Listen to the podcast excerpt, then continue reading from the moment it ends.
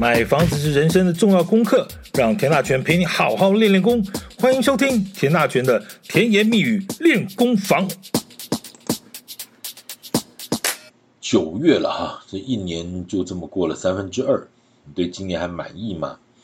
反正今年还有三分之一，请继续加油，千万不要小看这个三分之一啊！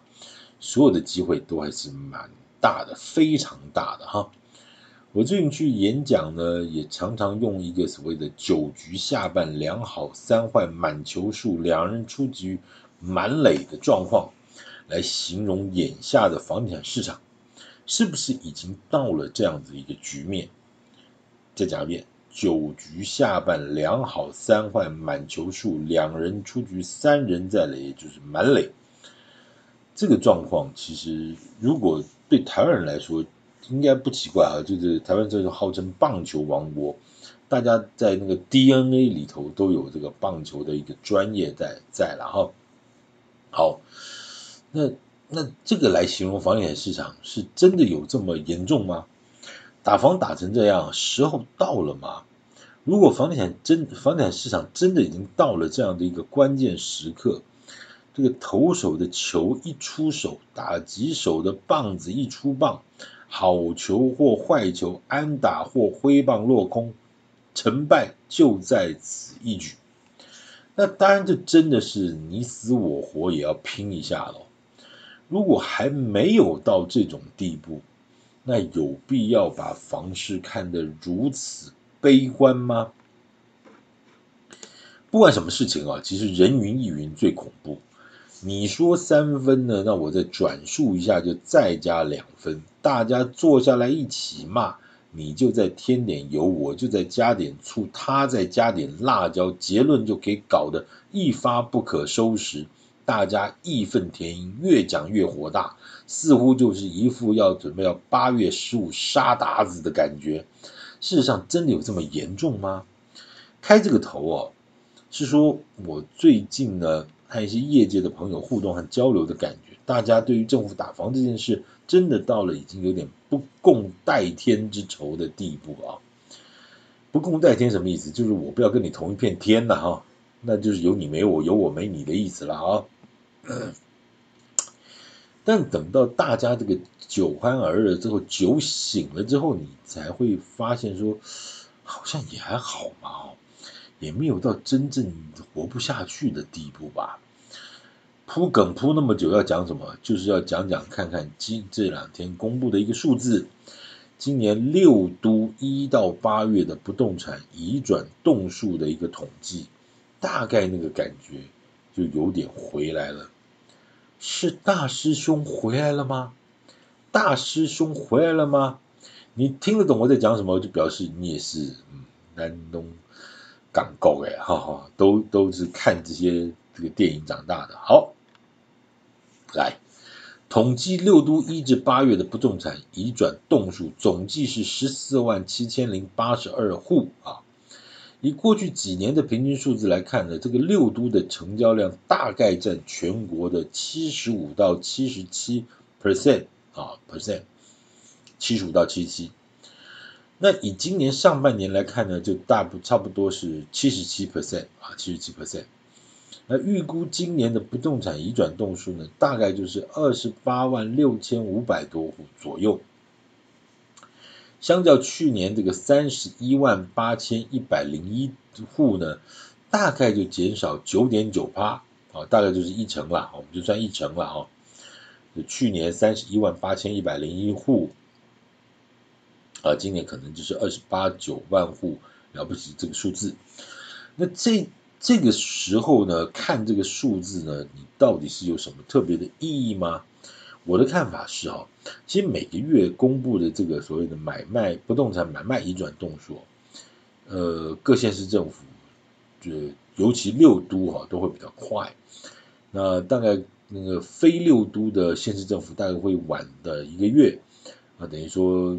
再隔一个月，你会看到全国的这个不动产买卖一转栋数这个数字，这其实已经进步很多了。那过去很多都要看三个月之后才看得到，那现在对大家对于这个数字呃还非常的重视啊，所以他们各县市政府地震局都做这个数字的统计跟公布呢也快很多。好，那那我想其实有点概念的朋友大家也知道，每次你看到这种数字的公布呢，你大概也有一个概念，就是说这个今天所公布的数字大概就是一个半月到两个半月之前的一个成交案件。那经过了这一个半月到两个半月的这个办理过户啦的程序啊等等等等之后呢，啊，这统计后就公布了啊，公布了。然后呢，嗯，呃，所以说也就是说，如果算到这个数字算到是八月底，你往回看一个半月到两个半月呢，大概也就是所谓的呃五月中到六月中啊啊左右的数字了哈，一个半月到两个半月，大概就是五月五六月中间那个数数字。你回想一下，那个五六月间之，那五月中、五月间那个时时间、那个时空是在干嘛？那个时候其实已经确定了，平均地权条例会在七月一号正式上路。那所谓的只能解约不能换约，大家都已经清清楚楚了哈。那投资客要跑呢，大概也都跑了哈。这个时候再抛出来。这个投资客的货呢，其实都已经算是相对比较默契了啊，应该都是所谓的价钱差不多就可以成交了，倒不是什么非什么多少钱不卖的那种哈，甚至有些投资客风吹草动就先跑了哈，其实这个从过去的市场经验上面，其实都可以看得很清楚，这里就可以稍微说明一下啊。其实真正的所谓的房专业房地产投资客，他因为他因为他们对于房子是没有感情的，那纯粹就是把它当成是一个投资工具，所以呢，获利的目标目标啊，获利的时程啊，其实它都有一个既定的模式哦。其实，在进货之前，大概就已经嗯算好了哈。那只要抓到这个比例和时间呢，譬如说，哎呀，尽力打算赚呃两成，然后前后最长时间大概是一年的时间，啊，只要时间到了，价钱 OK，该卖就就会卖了哈，绝对不会留在手上所谓囤着，你囤着干嘛呢？反倒是啊，那种自助兼投资的朋友。因为他并没有一个明确的一个获利目标，比如说你到底要准准备要赚多少钱，对不对？啊，或者是他有着所谓的半自助半投资的心理，他没有这个获利点的掌握呢，也没有这个资金流的管控原则，所以呢，就要么不急着卖，要么就不愿便宜卖。啊，去年这个一千五百万这个房仲跟我谈，我都没有卖。啊，今年的房仲跟我说最高只出到一千三。那没关系，那就等明年再说。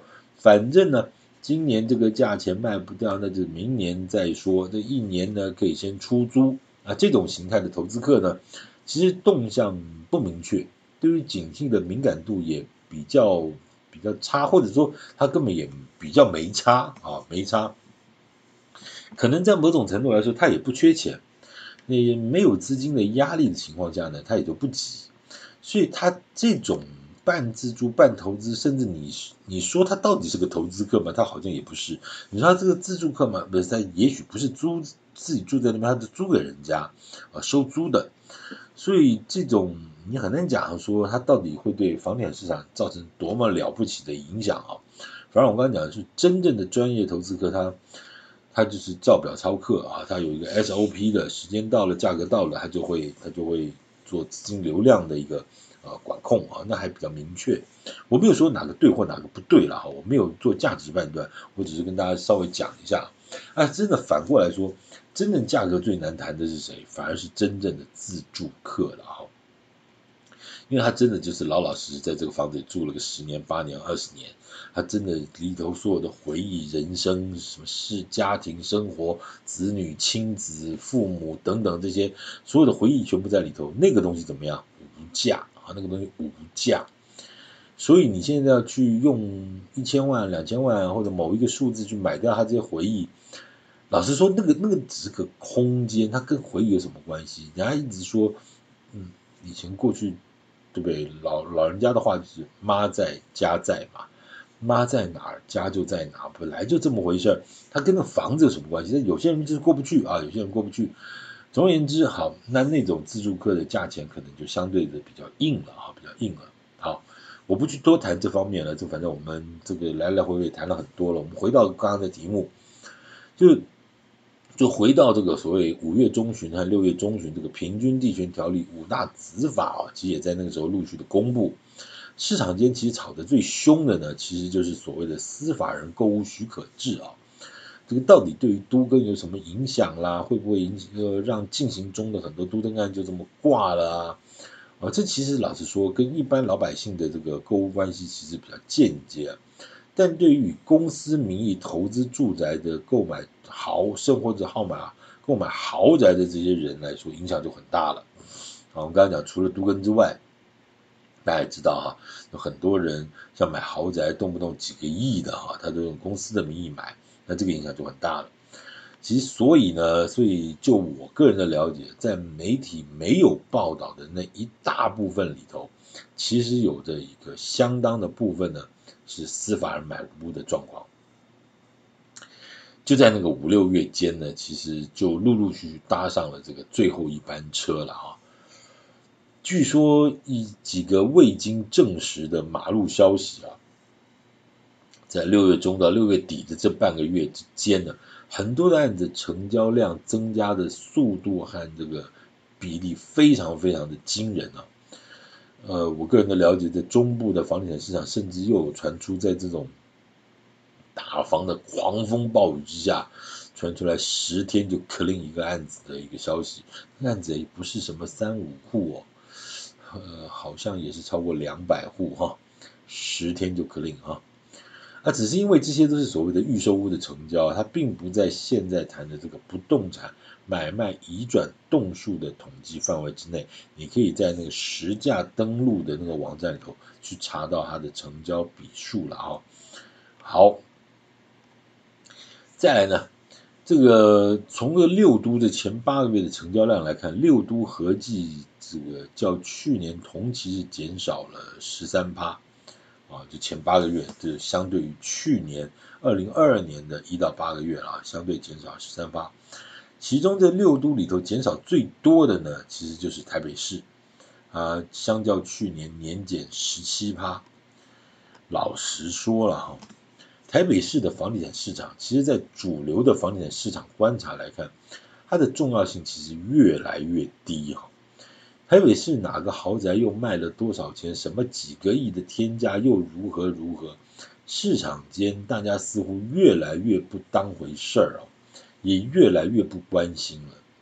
其实，其实台北市每年的成交量本来就不多啊。大家都知道啊，什么房子贵得要死，对不对？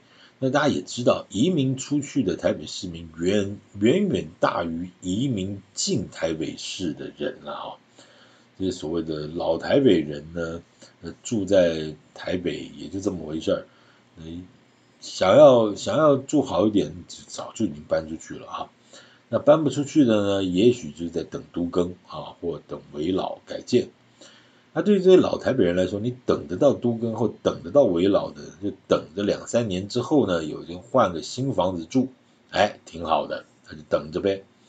等不到的呢，这死心了，就干脆卖一卖，就想要卖一卖，结果后来发现呢，因为房子太老，屋况太差，你根本卖不到一个什么稍微能看的价钱，甚至你根本卖不出去。结果呢，结果就更难过。怎么样？想都更呢，但是钉子户卡住了，我更不了。死心呢，我卖掉吧，我出场不玩了，那结果又房子太烂，又卖不掉，啊，进退不成的这种状况，其实在台北市比比皆是。你说啊，没有啊，什么公权力介入，这种话都讲得很简单，你来猜猜看，你看看会有多少白布条拉起来，上面写的政府阿爸护财团。誓死保卫家园，有没有这种东西？你看过没有？看过没有？而且还是教授带着研究生一起铁链绑着睡下去。你政府到底要怎么解决？老实讲，所谓的天龙国，刚才我讲的都是非常非常实际的案例。你真的觉得天龙国有什么了不起的吗？这就是台北市的房地产市场，天上飘的那种几百几百万、几个亿、几个亿的那种。大豪宅呢，它就继续飘着，那个躲在巷子里头那种老公寓呢，黑黑油油、脏脏臭臭的，永远见不了天日。你说年减十七趴的成交量，你有感吗？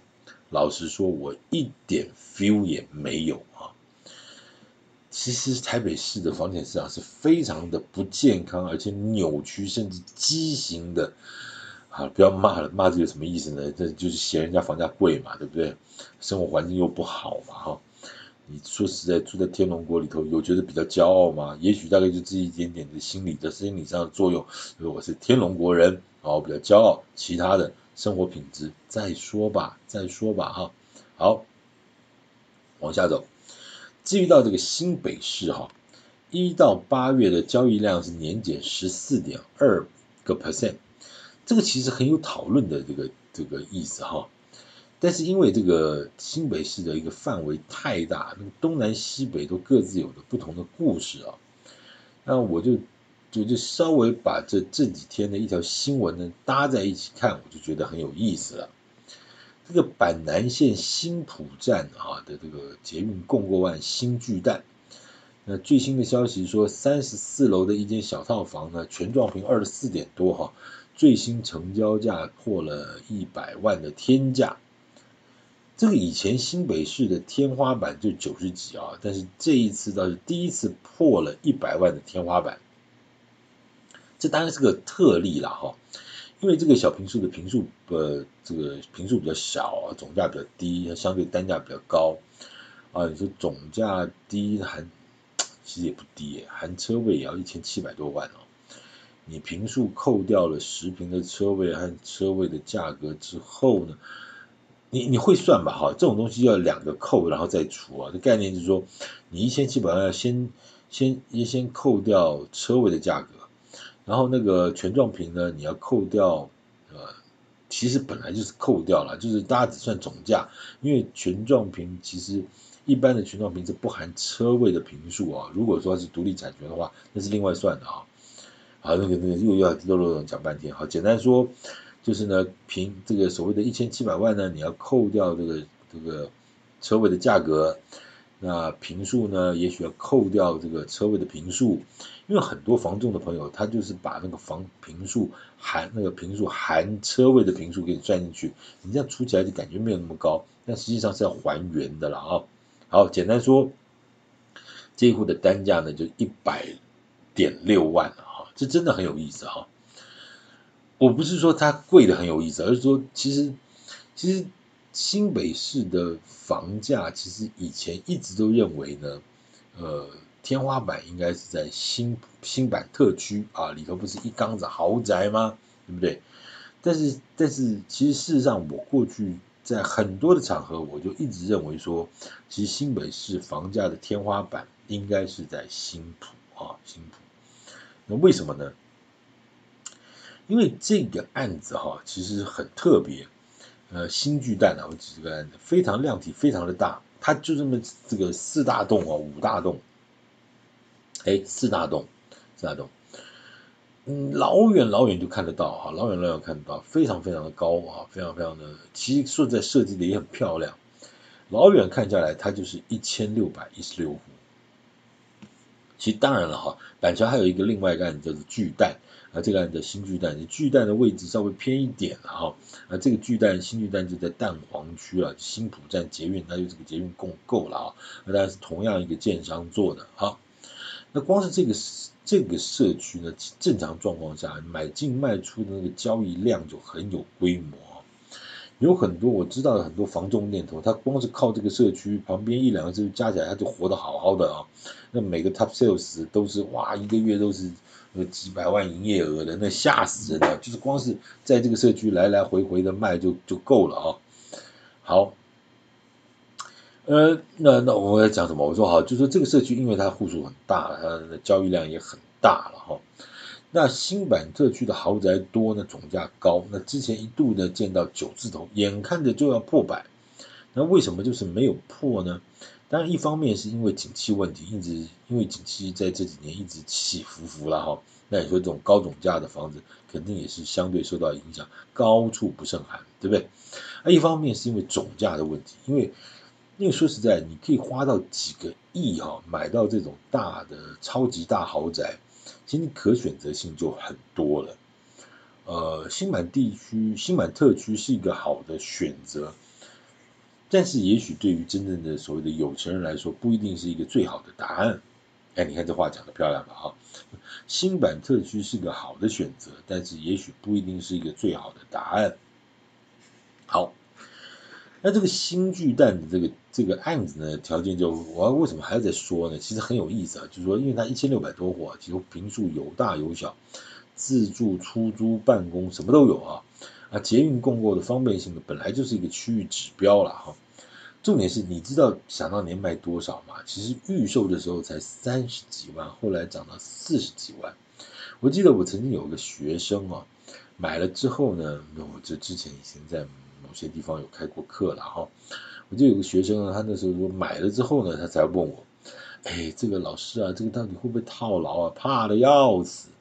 他说他当时买的三十八万，好像二十几楼吧，也是二十二十几平，二十几平没有车位。对，他说他主要就是要用来自住的哈，那买的目的也没有什么，就是觉得捷运真的很方便，这个到站就到家了哈。呃，我当然是说呢，如果你是图这个所谓自住的方便，那捷运就是一个非常好的标准答案，那不用去怀疑了哈。而且三十八万在当时呢，当时也没有什么所谓实价登录可以查啊，只能靠这个圈子里头同业的之间的一个相对的打听。而说三十八万这个价格在当时并不算贵了哈。啊，当然后来我也没有力气再开课了，那这些跟同学啦也就失联了啊。那如果这个房子他还住着，那可真是现在真是值钱了。你不要说一百万了哈，七八十也是很正常的一个行情价了哈。所以你说新北市其实它它的它的房地产市场其实很很值得分析了，因为它很大，东南西北都不一样。那我今天只是拿这个板桥的一个指标案来做一个案例来做一点分享了哈。好。那再往下提到板的桃园了哈，桃园的交易量年减十三点九八，跟新北市只差一点点。刚刚新北市年减率是十四点二了哈，桃园也减少很多。重点是呢，这三这三个所谓的台北、新北、桃园这所谓的北三都呢，一到八个月的交易量较上半年的交易量呢，也出现稍稍回温的状况哈。刚刚讲过，就台北市一到八月的交易量是年减十七点一。你知道上半年的时候统计是多少吗？是十九点二，意思就是说，今年一到六月的时候统计的时候，哇，那相对于去年上半年是减少了十九点二，但是一到八月的统计起来呢，相对于去年一到八月呢，哎，是减少了十七点一，大概表示什么意思？市场稍稍回来一点点啊，稍稍回来一点点。好，那新北市呢，一样。它上半年的统计是减少了这个十九点五，现在统计一到八月减少了十四点一，表示什么意思？表示光是这七，应该讲说就是呃，之前一到六月嘛，啊，现在是一到八月，就是在这个六的七八两个月里头呢，啊，大概就市场的成交量就回来很多，就是我刚刚讲的，你再往回推一个半月到两个月，大概就是五六月那个阶段。你市场就明显的回温了啊，那回温多少？大概五个 percent，五个 percent 哦，哎，很多呢，五个 percent 是很多的。同样的，在桃园啊，上半年统计其实到呃较去年统计是减少了二十点四个 percent，是六都中萎缩最多的哦。什么概念？就是去今年上半年较去相较去年上半年一共少了。二十点四 percent，哦，那个很恐怖啊，就掉两成的意思啊。但是统计到现在一到八月的统计呢，只是减少到哎变成十三点九啊。从年减二十点四到年减十三点九，感觉上你会不会很明显的感觉到市场回神了？回神了啊，大概有将近六趴的比例啊，就解冻融冰了哈。这个其实，在我们之前的评估，这个就有过了哈。我记得呢，我在今年二月份第一次开始录制 Podcast 第一集的时候，我就分析今年四季房市的一个变化啊，应该是今夏的第一季，呃，主旋律呢叫做市场纷乱，那回神的第二季主旋律应该叫大势底定了哈，盘整的第三季呃主旋律应该是解冻融冰。以及摊牌的第四季啊，主旋律是大选利多。看到目前为止啊，前三季的总走势呢，大致小弟还都有掌握着。啊，至于第四季呢，大选为什么会变成这个利多呢？房市利多呢？那就等呃再近一点的时候，我们再聊吧哈。好，刚看完了北三都的一个回温状况啊。台中的房地产市场也是回温的很明显，上半年年减了十六点七个 percent，一到八月减少了，呃，年减率叫做十一点四个 percent，这真的很厉害哦。我最近去台中，我真的发现中部的房地产市场一似乎哦，一直有着自己的一个节奏。当然，你说政府打房有没有影响？有，它还是有受到影响。但是呢，就是好像有一条看不见的绳子呢，一直在拉着这个市场。很奇妙哈，改天我们再来跟大家聊聊我心目中我我所了解的一个中台湾房地产市场了啊。好，至于这一次一到八月的一个总量总量的统计呢，交易量统计最值得一提还是台南高雄，尤其是台南啊，八月的月增率拉到三十九三十六点九趴，这就很厉害了。将近三十七个 percent，一口气呢把上半年的年减十六趴，一口气减到年减十点二趴，就一两个月的成交量，马上就把那个年减率啊回升了六趴多，这是这个年减率十点二趴，也是六都中年减率最少的一都啊。这个力道之强啊，确实可以证明台南房市的基本面正在逐渐强化中。当然，你说有有这个增加这么多是有原因的，是因为有个大型的预售案呢交屋了啊，所以才把这个数字拉了起来。这就是重点啊！如果你对扣市看坏的话，你干嘛交屋？你就断头给建商就是了啊。你愿意交，不管是自住还是投资，基本上你还是对后市相对看好或者有信心嘛。这其实是个非常重要的指标哦。所以很多人说台南的房市怎么已经利多出尽了，该炒的也炒完了。由此看来呢，似乎答案也并非如此哦。所以这是一个蛮重要的观察指标。高雄也是一样哦。上半年不动产交易件数年减率曾经一度高达十八点四个 percent，也属于重灾区啊。很多预售和中午的店头都很清楚的感觉到那股寒意啊。虽然外面温度三十六七度、三十七八度，热死个人，但是呢，其实整个上半年的房地产市场其实非常非常的不好啊，那是真的不好啊。但是你看到这个一到八月这个统计数字呢？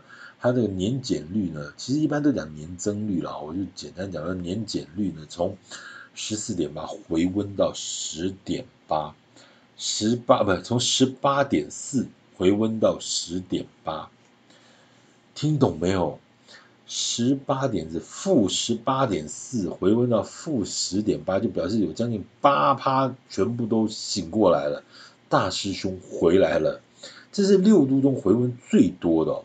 这也打破了之前对于什么高雄房市、什么台积电、梦碎房市跟着垮的这种传言啊，这样的力道真的很强哈。好，虽然今年还有四个月啊，后市其实表现尚待观察，是而且尤其尤其这四个月接下来是大选最重要的四个月了啊。但从前八个月的一个市况反应来看呢，大胆的解读呢，其实是可以视为市场底部已经形成了。虽然在这一连串的打房之下呢，全年度的交易量肯定会减少，就如我一开始讲的，可能是十趴，可能多一点十几趴，也许吧哈。但是明显的感受到呢，在价格没有大幅松动的状况下，接盘的力道已经出现了啊，这也算是房市回温的一个明确的现象。好或不好，其实我们不去做这样的判断，但是确实证明了。在房价没有大幅松动的状况下，市场的力接盘的力道确实已经回温了。好，那接下来看什么？接下来一样啊，就是看总统大选喽。好，感谢今天收听，请继续关注田大全的甜言蜜语练功房，我们改天继续聊房市的话题，谢谢。